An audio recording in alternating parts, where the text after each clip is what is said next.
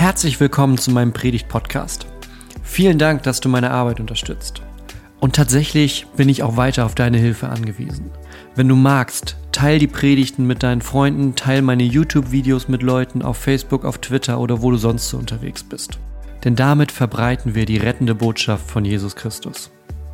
Weitere Informationen findest du auf www.pastorgonner.de. Irgendwann, wenn man Dinge lange genug macht, dann entsteht Routine. Dann hat man einen Ablauf, dann hat man ein sicheres Fahrwasser, dem man sich bewegt.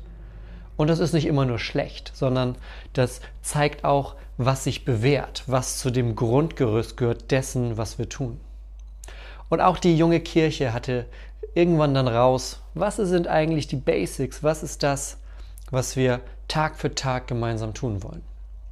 Und Harald liest uns jetzt einmal vor, wie das damals aussah. Als die Leute die Predigt des Petrus hörten, waren sie von dieser Botschaft tief betroffen. Sie fragten Petrus und die anderen Apostel, Brüder, was sollen wir tun? Kehrt um zu Gott, forderte Petrus sie auf. Jeder von euch soll sich auf den Namen von Jesus Christus taufen lassen. Dann wird euch Gott eure Sünden vergeben und ihr werdet den Heiligen Geist empfangen. Diese Zusage gilt euch, euren Nachkommen und den Menschen in aller Welt, die der Herr unser Gott zu sich herbeirufen wird. Petrus sprach noch lange mit ihnen und forderte sie eindringlich auf. Lasst euch retten vor dem Gericht Gottes, das über diese verdorbene Generation hereinbrechen wird. Viele Zuhörer nahmen die Botschaft von Petrus an und ließen sich taufen. Die Zahl der Gläubigen wuchs an diesem Tag um etwa 3000. Alle, die zum Glauben an Jesus gefunden hatten, ließen sich regelmäßig von den Aposteln unterweisen und lebten in enger Gemeinschaft. Sie feierten das Abendmahl und beteten miteinander. Eine tiefe Ehrfurcht vor Gott erfüllte alle Menschen in Jerusalem und er wirkte durch die Apostel viele Zeichen und Wunder. Die Gläubigen lebten wie in einer großen Familie. Was sie besaßen, gehörte ihnen gemeinsam. Wenn es an irgendetwas fehlte, war jeder gerne bereit, ein Grundstück oder anderen Besitz zu verkaufen und mit dem Geld den Notleidenden in der Gemeinde zu helfen. Tag für Tag kamen die Gläubigen einmütig im Tempel zusammen und feierten in den Häusern das Abendmahl. In großer Freude und mit aufrichtigem Herzen trafen sie sich zu den gemeinsamen Mahlzeiten. Sie lobten Gott und waren im ganzen Volk geachtet und anerkannt. Die Gemeinde wuchs mit jedem Tag, weil der Herr viele Menschen rettete. Halleluja. Ich starte mit einer kleinen Geschichte. Ein Mann stürzt mit einem Flugzeug ab, landet auf einer einsamen Insel, wird er so an Land geschwemmt und es ist nichts da. Er muss sich durchschlagen, so Robinson Crusoe mäßig. Und es vergeht Zeit. Fünf, sechs Jahre später wird er irgendwann gefunden und seine, seine Rettungsmannschaft kommt an, betritt die Insel, schaut sich um und sieht dort drei selbstgebaute Hütten stehen. Und sie fragen jemanden, Moment, wir, dacht, wir dachten, du bist alleine hier. Was sind das für Hütten? Er sagt, ja, das ist ganz einfach. Das erste, das ist mein Wohnhaus. Das zweite, das ist meine Kirche. Und, und was ist mit, mit der dritten Hütte da drüben, die so ein bisschen abseits steht? Ja, ah, ja, okay. Das ist die Kirche, in der ich früher mal war. was ist eigentlich eine Kirche und warum sind manche so verschieden? Warum entscheidet man sich manchmal um, geht erst hierhin, geht dahin? Warum gibt es irgendwie auch gefühlt immer was zu meckern an der eigenen Gemeinde? Also heute kommen die, die großen Fragen auf den Tisch. Wenn dir jemand genau diese Frage stellen würde, die Frage, ne, du sagst, also fragst du, was hast du am Wochenende gemacht? Ja, ich, ich war in der Kirche oder ich habe den Online-Gottesdienst geguckt. Mhm. Was ist eigentlich Kirche? fragt der andere. Was wäre deine Antwort? Was wäre deine Antwort auf die Frage, was ist eigentlich Kirche? Ist es das Gebäude? Sind es die Menschen? Ist es das, was da passiert? Ist es der Pastor, weil der in dem Moment da ist? Ist das sozusagen das, was Kirche macht? Was, was sorgt dafür, dass wir etwas Kirche nennen? Und Genau da wollen wir heute reingucken, weil das eine Frage ist, die nicht nur die frühen Apostel beschäftigt hat in Jerusalem, sondern eine Frage, die sich bis heute durchzieht, weil du vielleicht gemerkt hast, es gibt massenhaft unterschiedliche, verschiedene Arten von Kirche. Ja? Es gibt das ganz klassische, altes Gebäude, Steine, alle sitzen, gucken geradeaus nach vorne, vorne steht einer, macht was, danach gehen alle wieder nach Hause. Es gibt die Variante, das sieht aus wie ein Konzert, Lichtshow, Nebel, Leute haben die Arme hoch. Sind beides Kirchen? Ist das eine besser als das andere? Und dann gibt es auch immer wieder die Versuche, etwas als Kirche zu machen, wo man sagen würde, ja, okay, das ist, jetzt, das ist schon mutig jetzt, ne? So, vielleicht in der Sommerzeit. Nee, wir, nee, also sonntags, ja, die Jungs und ich, wir, wir treffen uns am See. Dann grillen wir. Einer spricht vielleicht ein kleines Gebet und dann chillen wir so in der Sonne. Das ist unser Gottesdienst in der Sonne. Nee, das ist keine Kirche. Das sind du und die Jungs am See.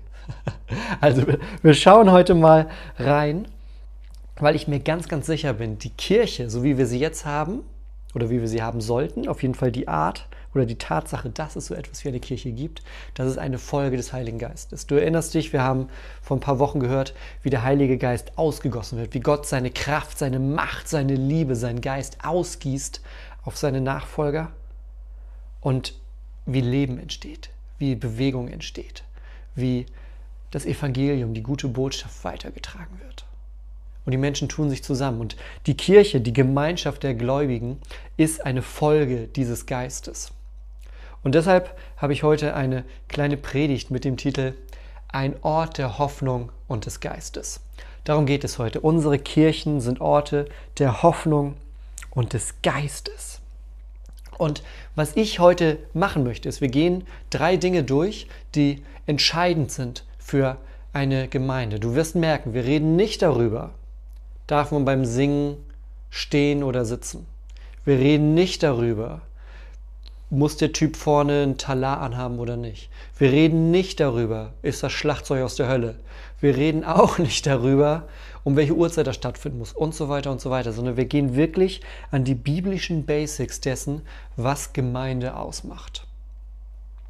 Und das wird eine sehr schöne und spannende Tour. Und mein Ziel ist es, mein Ziel ist es, dass du merkst, dass du herausgefordert bist, immer wieder darum zu kämpfen, dass Gemeinde auch tatsächlich nach diesem biblischen Prinzip leben kann. Und dass du aber auch gleichzeitig befähigt bist durch den Geist. Ja, ein Ort der Hoffnung und des Geistes. Hoffnung, dass wir das wirklich haben in unserer Welt. Und Geist, du bist mitbefähigt, das aufzubauen. Das ja, aus der Taufe zu heben. Dafür zu sorgen, dass in deinem Ort genau so ein Raum entstehen kann, wo die Menschen, die von Jesus begeistert sind, zusammenkommen. Also, wir verlieren nicht viel Zeit, wir starten gleich voll durch und fangen mit dem ersten Punkt an, und zwar, was richtet uns aus? Predigt und Lehre. Warum ist das genau der erste Punkt? Die, die jetzt sowieso sagen, oh, der Engel, der predigt eh immer so lange, ne? und dann, dann fuchtelt er mit seiner Bibel rum und war ja klar, dass Predigt und Lehre am Anfang bei dem steht. Obacht, du Schelm! Das steht nicht nur bei mir am Anfang, sondern das steht auch bei den Aposteln am Anfang. Wir gucken einmal in das Textstück rein, womit wir heute starten. Und zwar heißt es dort, das ist das Ende von, oder mit im Stück von Kapitel 2 noch. Als sie aber das hörten, also Petrus hat keine Predigt gehalten, als sie das hörten, da drang es ihnen durchs Herz. Und sie sprachen zu Petrus und den übrigen Aposteln, was sollen wir tun, ihr Männer und Brüder? Was sollen wir tun? Wenn du die Predigt von letzter Woche gehört hast, dann weißt du, dass geistgewirkte Predigt immer dazu dient, Transformation zu bewirken, immer dazu dient, das Leben neu auszurichten mit dem Fokus auf Jesus Christus. Und hier passiert das. Die Menschen hören das und es passiert eine Neuausrichtung ihres Lebens. Also, es beginnt mit einer Predigt. Es beginnt damit, dass das Wort verkündet wird. Es beginnt damit, dass gesagt wird, das ist das, worauf wir stehen. Das ist die Grundlage dessen, was wir haben. Das ist die Botschaft. Ja, Menschen versammeln sich immer um etwas. Menschen versammeln sich um eine Person. Menschen versammeln sich um einen tollen Lehrer. Menschen versammeln sich um einen Guru. Menschen versammeln sich um eine Idee. Menschen versammeln sich um eine Philosophie, um einen Ort, um ein Denkmal, um ein Grab, um irgendwas. Aber Menschen versammeln sich um etwas, weil es etwas Externes gibt, wo Menschen sagen, das begeistert mich, das verbindet uns. Ja, wir 5, 10, 30, 500 Leute sind fasziniert und begeistert davon. Menschen Menschen lassen sich von etwas begeistern und versammeln sich um etwas. Und genau das Gleiche passiert hier, nur dass es nicht ein Haus, ein Gebäude, eine Idee, eine Philosophie ist, sondern eine Person. Ja? Die Menschen versammeln sich um den Auferstandenen. Die Menschen versammeln sich, weil sie sagen, dieser Jesus Christus, den wir manche von uns getroffen haben damals, manche von ihm gehört haben, der ist gestorben und wieder auferstanden. Und die Botschaft, die er gebracht hat, die Lehre, die er gebracht hat, das soll für mein Leben leitend sein. Und deshalb zieht es sich auch durch, durch die, durch die ganze frühe Kirche, dass erstmal eine große Aufgabe ist, ja, das Alte Testament, der größere Teil der Bibel, dass daraus verstanden wurde, was passierte eigentlich gerade. Ja, es wurden die alten Prophezeiungen mit einmal aus einem neuen Licht verstanden, weil Jesus da ein Licht draufgeworfen hat. Stell dir das so vor, du, du hast ne, vor dem Jahre Null, du lebst und du hast zum Beispiel eine Prophezeiung von Jesaja, dass da mal ein Retter kommt, oder du hast eine Prophezeiung von Joel, dass am Ende der Heilige Geist, Gottes Geist, ausgegossen wird auf seine Kinder. Und du kannst dir so ein bisschen was vorstellen darunter, du kannst dir das vielleicht ausmalen, was das bedeuten könnte, aber was das dann wirklich bedeutet, wenn es passiert, das kannst auch du da noch nicht absehen. Und das Besondere ist aber, dass jetzt die junge Kirche in einer Situation ist, wo mit einmal diese Dinge passieren, die angekündigt waren. Und, und die sind am, am, also nicht am Blättern, weil die hatten Buchrollen, die sind am Rollen und am Gucken, wo hier Jesaja, wo ist das? Wie, was hat Jesaja schon angekündigt? Und dann sehen sie das mit einmal, weil Jesus ja wie so, eine, wie so ein Licht, das auf den Text scheint und das neu, neu zum Leuchten bringt. Und genauso sind sie aber in einer Zeit, wo nach und nach die ersten neuen Texte entstehen. Ja? Die ersten Leute fangen, kleinen Moment dauert es noch, aber die fangen dann bald an und schreiben das Leben von Jesus auf, weil sie sagen, wir wollen das festhalten, das Leben. Ja? Wenn nach und nach die Augenzeugen verschwinden, dann müssen wir es aufgeschrieben haben.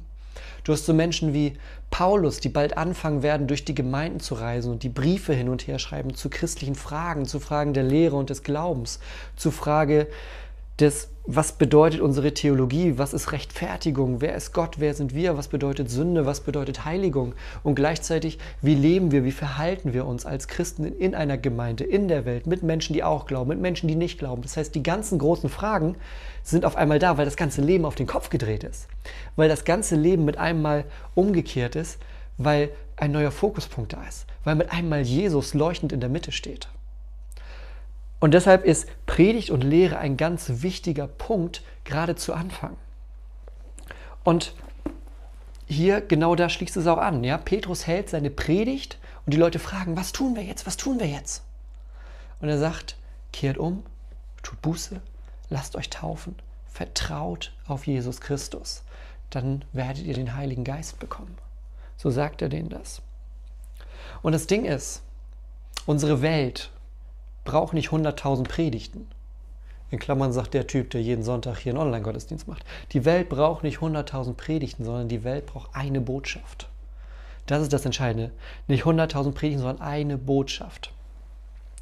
Ja, du kannst an die Uni gehen oder an ein Bibelseminar oder so, du kannst lernen, wie man predigt, du kannst die tollsten Modelle haben. Das Ding ist aber, wenn die Botschaft nicht da ist, dann ist es nichts. Du kannst die tollsten Modelle haben, die tollsten Arten zu predigen, die kannst du dir überall holen, aber die Botschaft, die bekommst du nur von Gott. Die Botschaft, die bekommst du von Gott. Und das ist das Entscheidende, das merkt auch die junge Kirche und diese Botschaft ist, Jesus ist auferstanden. Und das ist ein Punkt, der sich durch eine Gemeinde ziehen sollte, ja? Eine gute Predigt, eine gute Lehre, dass man im Glauben wachsen kann weißt du, ich finde das manchmal so ein bisschen in, interessant, ist vielleicht das falsche Wort, aber bemerkenswert, ähm, dass einerseits natürlich, die Kirche soll kein Ort sein, wo es um Leistung geht. Das ist genau das Gegenteil. Es geht bei Kirche nicht darum, dass du möglichst viel leistest, damit Gott dich liebt. Das ist falsch. Darum geht es nicht.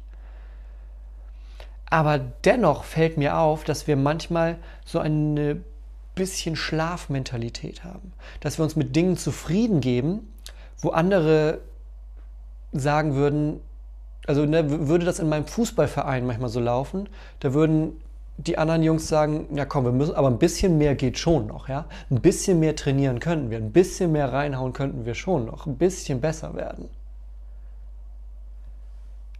Und ich will das nicht eins zu eins auf eine Kirche übertragen. Aber ich möchte schon sagen, wenn wir diese einmalige, einzigartige Botschaft haben, dann sollte es doch eigentlich unser Ziel sein, immer, immer mehr da einzutauchen, immer, immer mehr, ja, das zu atmen, zu leben.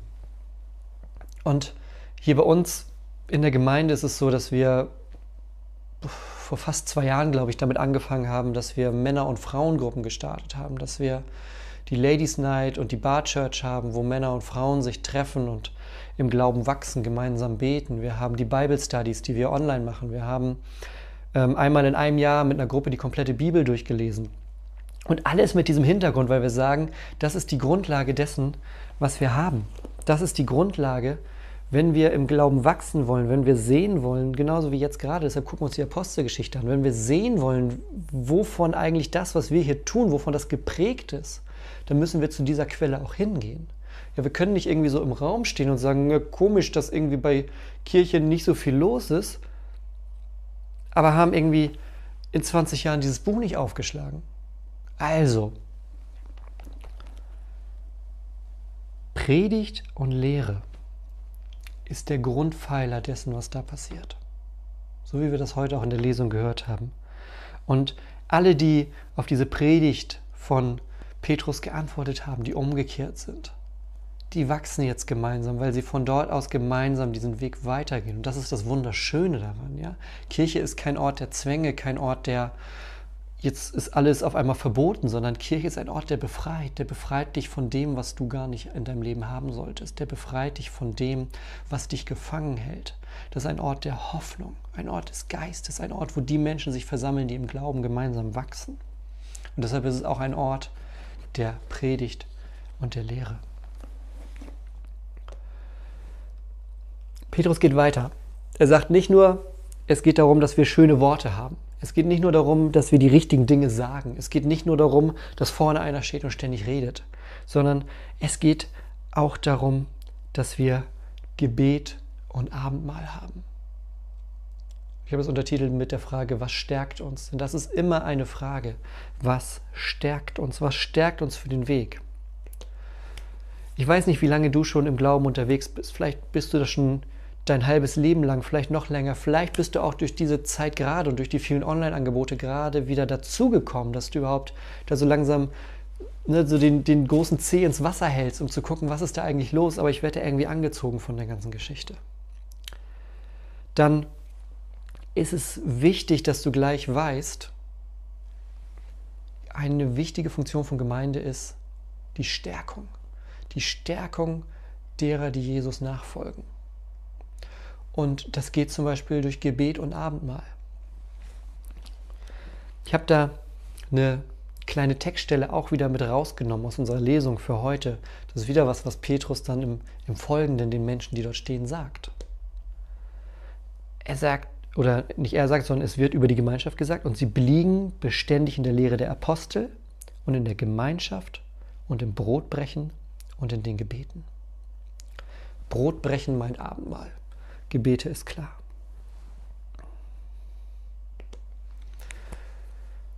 Vielleicht ist dir aufgefallen, da ist wieder das Wort beständig drin. Das hatten wir schon mal. Denn ganz, ganz am Anfang, kurz nach Himmelfahrt, noch vor Pfingsten, in diesen zehn Tagen dazwischen, da waren die Jünger, Maria, die Geschwister, die Frauen waren im Obergemach. Und da wurde auch gesagt, sie waren beständig im Bitten, im Flehen, im Gebet. Es ist Beständigkeit, ist auch eine Tugend des Glaubens. Beständigkeit ist etwas, was stärkt. Und diese neue Gemeinschaft, die jetzt hier ja, in noch größerer Dimension entsteht, auch die braucht Stärkung für den Weg. So ein schnelles Feuer ist einfach gemacht. Ja? Wenn du ein Stück Papier nimmst und das anzündest, das brennt sofort.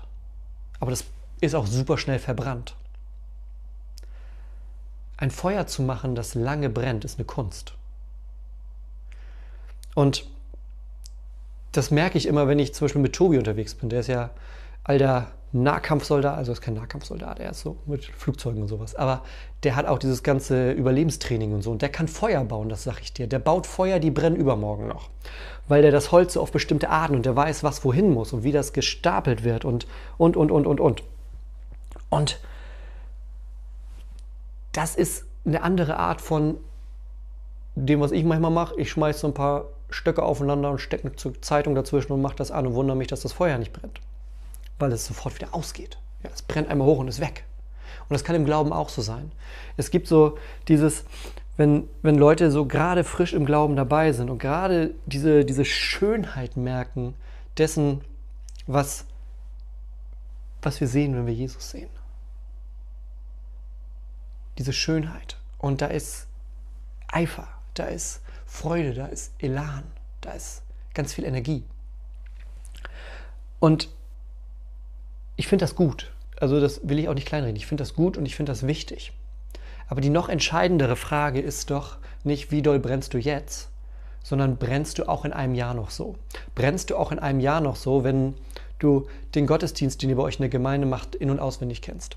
Brennst du auch in einem Jahr noch so, wenn in deiner Kleingruppe zum 17. Mal das gleiche Thema kommt? Brennst du auch in einem Jahr noch so, wenn du jeden Tag deine Gebetszeit machst oder jeden zweiten oder wie auch immer du das machst, wenn du deine Gebetszeit machst und das Gefühl hast, irgendwie sage ich immer das Gleiche. bist du dann auch beständig? Oder ist das ein schnelles Feuer am Anfang, das aber auch wieder verschwindet? Und dafür brauchen wir Stärkung. Und hier wird es mit zwei Dingen beschrieben. Es wird mit Gebet beschrieben und mit Abendmahl. Und beides sind Dinge, die mir so am Herzen liegen.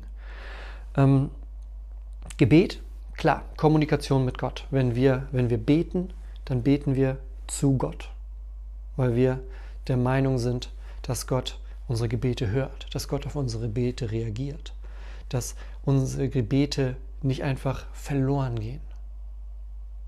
Und genauso ist das Abendmahl. Das Abendmahl ist, wenn wir uns versammeln, gemeinsam an einem Ort und gestärkt werden durch Brot und Wein, durch Leib und Blut Christi. Und es ist momentan tatsächlich so, das Abendmahl fehlt mir am meisten. Bei alledem, was wir tun, fehlt mir das Abendmahl am meisten. Wir haben hin und her überlegt, ob wir Online-Abendmahl machen wollen. Und die Position, die auch für mich am biblischsten ist, ist tatsächlich, dass ein Abendmahl stattfindet, wenn die Gemeinde der Gläubigen an einem Ort sich versammelt. Wenn die Gemeinde zusammenkommt, so ist es zum Beispiel auch immer beschrieben in den, im ersten Korintherbrief zum Beispiel, so ist es mit Jesus und seinen Jüngern. Das ist das, wo die Menschen, die in einer Gemeinde sind, zusammenkommen und dieses Mal feiern. Und deshalb haben wir gesagt, wir werden zu dem jetzigen Zeitpunkt auf jeden Fall nicht online mal feiern. Und das ist etwas, was ich am meisten vermisse in dieser Zeit, weil genau diese Momente, ja, Gebet, Abendmahl, Segnen, das ist das, wo auch ich immer unglaubliche Kraft draus ziehe. Und wir haben so schöne Erlebnisse bei uns im Abendmahl. Wir machen das so, dass wir, das Abendmahl wird eingesetzt von mir und dann bilden wir im Altarraum einen großen Halbkreis. Und da stellen sich die Leute dann hin und wir machen so viele Kreise, wie wir brauchen. Es sind immer ein paar mehr. Und dann geht das Brot rum, dann geht der Kelch rum und danach fassen wir uns an die Hände. Falls du nicht mehr weißt, was es ist, das ist, wenn man seine eigene Hand genommen hat, früher war das so, und dann die Hand von jemand anders einfach angefasst hat. Kann man sich heute gar nicht mehr vorstellen, aber früher haben wir das so gemacht. Und dann fässt man die Hand des links und rechts von dir an und dann gibt es noch ein Segenswort. Und das, ist, das sind Gänsehautmomente. Einmal, wenn der Kelch rumgeht und du in den Augen der Leuten siehst, dass gerade was von denen abfällt. Und wenn wir uns an den Händen halten und sagen, wir gehen jetzt gestärkt wieder in die Welt hinaus. Und genauso erlebe ich das beim Gebet, wenn wir Gottesdienste machen, wo wir füreinander beten, wenn wir Segnung und Salbungsgottesdienste machen, wo wir verschiedene Stationen haben, wo die Menschen kommen können ähm, und dann entweder mit dem Taufwasser oder mit Salböl ähm, auf Stirn oder Hand mit einem Kreuz gesegnet werden, wo wir denen Ermutigung zusprechen, ja, wo Leute in Tränen ausbrechen, weil sie zum ersten Mal in ihrem Leben erfahren, da ist ein Gott. Und der ist nicht nur irgendwie das, was ich aus dem Kindergarten kenne, ein Mann auf einer Wolke, der irgendwie sich nicht so richtig für mich interessiert, sondern da ist ein Gott, der mein liebender Vater ist. Da ist ein Gott, der jede Faser meines Lebens kennt. Da ist ein Gott, der jeden Schritt des Weges mit mir geht. Da ist ein Gott, der nur darauf wartet, dass ich meine Hände falte und zu ihm komme. Und das sind auch für mich so ergreifende Momente, wenn, wenn wir segnen und dort Menschen in Tränen ausbrechen, weil die in dem Moment merken, ich bin frei. Ich bin, ich bin frei und los, um es mit den alten Worten der Reformation zu sagen. Und deshalb sind Gebet und Abendmahl zwei Grunddinge unserer Kirche, zwei Grunddinge dessen, was zu einer Gemeinde, zu einer Kirche dazugehört. Ja, wenn wir in der Lehre das haben, was im Kopf stattfindet, dann haben wir im Gebet und im Abendmahl das, was im Herzen stattfindet. Das, was aktiver ist noch. Und das eine funktioniert auch nicht ohne das andere. Du kannst nicht nur irgendwie immer toll Lehre und Predigt machen und das andere komplett vernachlässigen. Und genauso wenig kannst du ständig nur Abendmahl feiern und beten, aber dich nie mit, einem, mit, der, mit der, Bibel auseinandersetzen oder mit, mit, der, mit der Lehre, mit dem, wer ist Jesus, wer ist Gott, wer ist Christus für mich. Das gehört zusammen. Aus gutem Grund gehört das zusammen, weil auch bei Jesus die Wort und die Taten zusammengehören. Jesus hat große Predigt gehalten, hat tolle Sachen gesagt, hat wichtige Sachen gesagt, hat großartige Reden, großartige Predigten gehalten und er hat Wunder getan. Er ist zu den Menschen gegangen, er hat Heilung ausgesprochen, er hat gesegnet, er hat Sünden vergeben. Und beides gehört zusammen, seine Worte und seine Taten. Und genauso gehören auch bei uns die Sachen des Kopfes und die Sachen des Herzens zusammen. Die Worte und die Taten gehören zusammen in jeder Gemeinde. Das ist das zweite wichtige Merkmal so einer Gemeinde, wie wir das jetzt gerade hier in der frühen Kirche der Apostelgeschichte sehen. Und wir haben noch einen dritten Punkt. Und wenn du jetzt sagst, oh, jetzt kommt das, worauf ich die ganze Zeit warte, und das kommt jetzt nicht. Die Liste, die ich jetzt gemacht habe, die ist nicht exklusiv. Also es kann durchaus sein, dass da noch ein, zwei Dinge fehlen. Ich habe jetzt einfach nur das genommen, was der Text mir heute gegeben hat. Ja? Und dir fallen bestimmt noch drei andere Sachen ein, die auch ganz wichtig sind. Wir bleiben jetzt aber heute erstmal bei dem kleinen Stück. Und das Dritte, was wir nach Predigt und Lehre, nach Gebet und Abendmahl haben, ist das hier. Die Gemeinschaft und die Fürbitte. Gemeinschaft und Fürbitte. Was verbindet uns? Was verbindet uns? Ja? Man kann sagen, okay, wir haben einen gemeinsamen Gott, wir haben einen gemeinsamen Jesus, wir haben eine gemeinsame Bibel, wir haben eine gemeinsame Lehre, wir haben ein gemeinsames Gebäude, das verbindet uns doch alles schon. Ja, das stimmt. Ja? Nicht umsonst sagt man, dass die Christen miteinander Geschwister sind. Die Christen, weil wir einen Christus, weil wir einen Jesus haben. Und genauso ist das Abendmahl etwas, was uns verbindet. Es verbindet uns miteinander und es verbindet uns mit dem, der das Abendmahl für uns eingesetzt hat, mit dem, der sagt, das ist mein Leib, das ist mein Blut. Und Trotzdem gibt es noch etwas, was darüber hinausgeht an Gemeinschaft und Fürbitte. Etwas, das uns noch weiter verbindet. Etwas, das noch mehr über das hinausgeht. Und ich möchte mal zwei Verse jetzt nochmal aus der Apostelgeschichte mit dazu nehmen, von dem, wie hier beschrieben wird, wie die frühe Kirche unterwegs war. Alle Gläubigen waren aber beisammen und hatten alle Dinge gemeinsam. Sie verkauften die Güter und Besitztümer und verteilten sie unter alle, je nachdem einer bedürftig war. Hier unterscheidet sich diese frühe Gemeinschaft ganz stark von dem, was rundherum los ist. Und die unterscheiden sich auch stark von dem, was heute manchmal bei Kirche los ist. Wie oft bist du, vielleicht hast du dir eine neue Gemeinde angeguckt und was, oh, gefällt mir dies, gefällt mir das, wie seht ihr das, wie steht ihr dazu? Und du hast gesagt, Mensch, das passt alles. Und so kurz bevor es dann ne, sagt der Pastor, ja, wir erwarten übrigens, dass du alles verkaufst und es den Armen gibst. Wie oft ist dir das schon passiert? Wahrscheinlich noch nicht so oft. Und es ist tatsächlich auch einer der Punkte, die für mich am, die mich am meisten ins Grübeln bringen. Die mich am stärksten auch in der Situation, in der wir leben, ja, in einem, einem der reichsten Länder der Welt. Ich hier in einem alten Pastorat mit allem drum und dran, abgesichert. Und du hast eine Gemeinde, die sagt, wir teilen alles, was wir haben. Wir schmeißen alles zusammen und geben denen, die es brauchen. Weil die Kirche auch immer entgegen der Kultur lebt. Kirche ist nicht automatisch das, was rundherum passiert. In manchen Dingen überschneidet sich das. Aber es gibt genug Dinge, wo es genau entgegengesetzt geht. Wo Kirche entgegen der Kultur lebt. Weil Jesus auch gesagt hat, ihr seid nicht von dieser Welt. Und da unterscheidet sich auch diese Gemeinschaft zum Beispiel in diesem Punkt. Das ist eine neue Form von Gemeinschaft. Das ist eine neue Form von Fürbitte. Das ist eine neue Form davon, den anderen höher zu stellen, als man selber ist.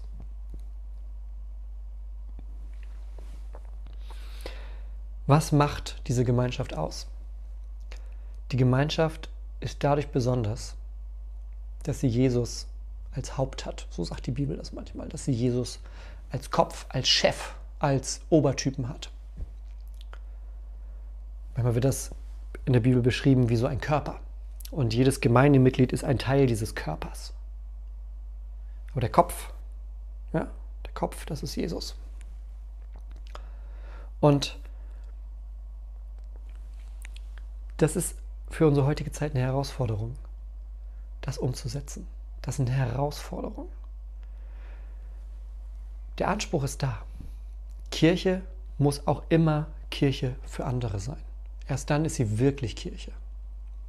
Wir versuchen das hier, indem wir ähm, zum Beispiel, wir haben etwas, nennt sich der Abendlöffel. Wenn du hier aus Wanderung bist, dann ist das, dann kennst du das. Wenn, wenn nicht, dann erzähle ich dir das kurz. Wir haben in unserer Kirche im Altarraum an der Wand einen alten Sakramentenschrank. Wenn du aus einer Gemeinde kommst, die sich sonntags morgens in einer umgebauten Turnhalle trifft mit einer Nebelmaschine, dann weißt du wahrscheinlich nicht, was ein Sakramentenschrank ist. Das ist nicht schlimm, das erkläre ich dir. Unsere Kirche ist 800 Jahre alt, also das Gebäude. Die lutherische Kirche gibt es seit bummelig 500 Jahren.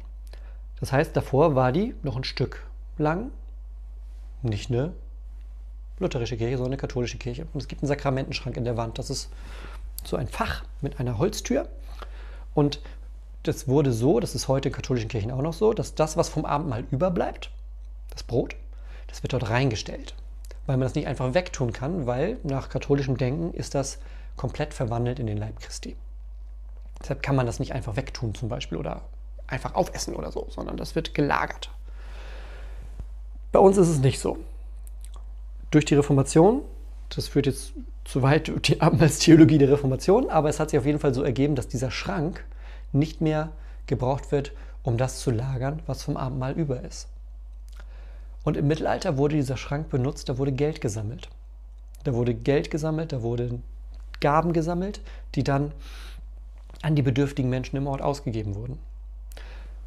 Und genau das machen wir heute wieder. Mein Vorgänger hat das eingeführt, wieder eine geniale Sache. Der hat gesagt, hey, wir haben diesen Schrank, der im Mittelalter benutzt wurde als Armenlöffel, so heißt das, weil da so ein, da ist quasi so ein großer Löffel drin wie so eine Rutsche und da schmeißt man das Geld rein, das sammelt sich dann drinne und dann wird das nach dem Gottesdienst rausgenommen, wie so eine zweite Kollekte, die aber nur für Menschen hier im Ort, die in Notsituationen sind. Und das ist eine super schnelle Sache. Ich benutze das viel, wenn Leute hier kommen, die in Notsituationen sind, die Hilfe brauchen, dann kann ich das Geld davon nehmen und ihnen helfen. Und mein Vorgänger hat es wieder aktiviert, eine super geniale Sache. Der hat gesagt, hey, wir haben das Ding da, lass das wieder publik machen, lass diese Kirche, lass dieses kleine Fach in der Wand von unserer Mauer wieder zu einem Ort werden, wo was gesammelt wird, was Menschen Hoffnung und Hilfe gibt in der Not. Und das ist so ein kleiner Anfang von dem, dass die Menschen in Gemeinschaft, dass die Gläubigen in Gemeinschaft etwas abgeben. Das ist der erste Schritt. Etwas abgeben, gemeinsam was teilen, etwas geben, um zu sagen, das ist nicht nur alles meins, sondern ich bin bereit zu teilen, weil selbst das, was ich habe, das habe ich nur von Gott bekommen und ich gebe es dir weiter. Ich glaube, das ist gerade für unser Land einer der Punkte, über die wir mit am meisten nachdenken sollten. Wie gehen wir mit dem um, was Gott uns schenkt? Wie sind wir bereit, etwas von dem abzugeben? Wie sind wir bereit zu teilen, was wir empfangen haben? Und ich möchte mit einem kleinen Punkt abschließen noch, weil mir der wirklich am Herzen liegt, weil ich viel merke, dass gerade in dieser Zeit, ja, online bringt mir Spaß, ist super, habe ich auch vorher schon gemacht. Die Leute lieben das. Du kannst gerade jetzt im Bett liegen, im Schlafanzug am Frühstückstisch sitzen. Du guckst dir deinen Gottesdienst an. Du kannst ihn vielleicht, guckst du den auch später. Ist gerade bei dir nicht Sonntagmorgens um 10, sondern Dienstag um 16 Uhr, weil du gerade Zeit dafür hast. Das ist super. Ich, ich selbst liebe auch Netflix und dies, das, jenes, ne, machen, wann ich will. Moderne Technik, schön vom Sofa aus. Aber die Kirche, wie wir hier von ihr lesen, die ist was anderes. Die Kirche, wie wir hier davon lesen, die ist mehr. Die Kirche, von der wir hier lesen, ist eine Versammlung von Menschen in einem Ort. Die Kirche gehört vor Ort.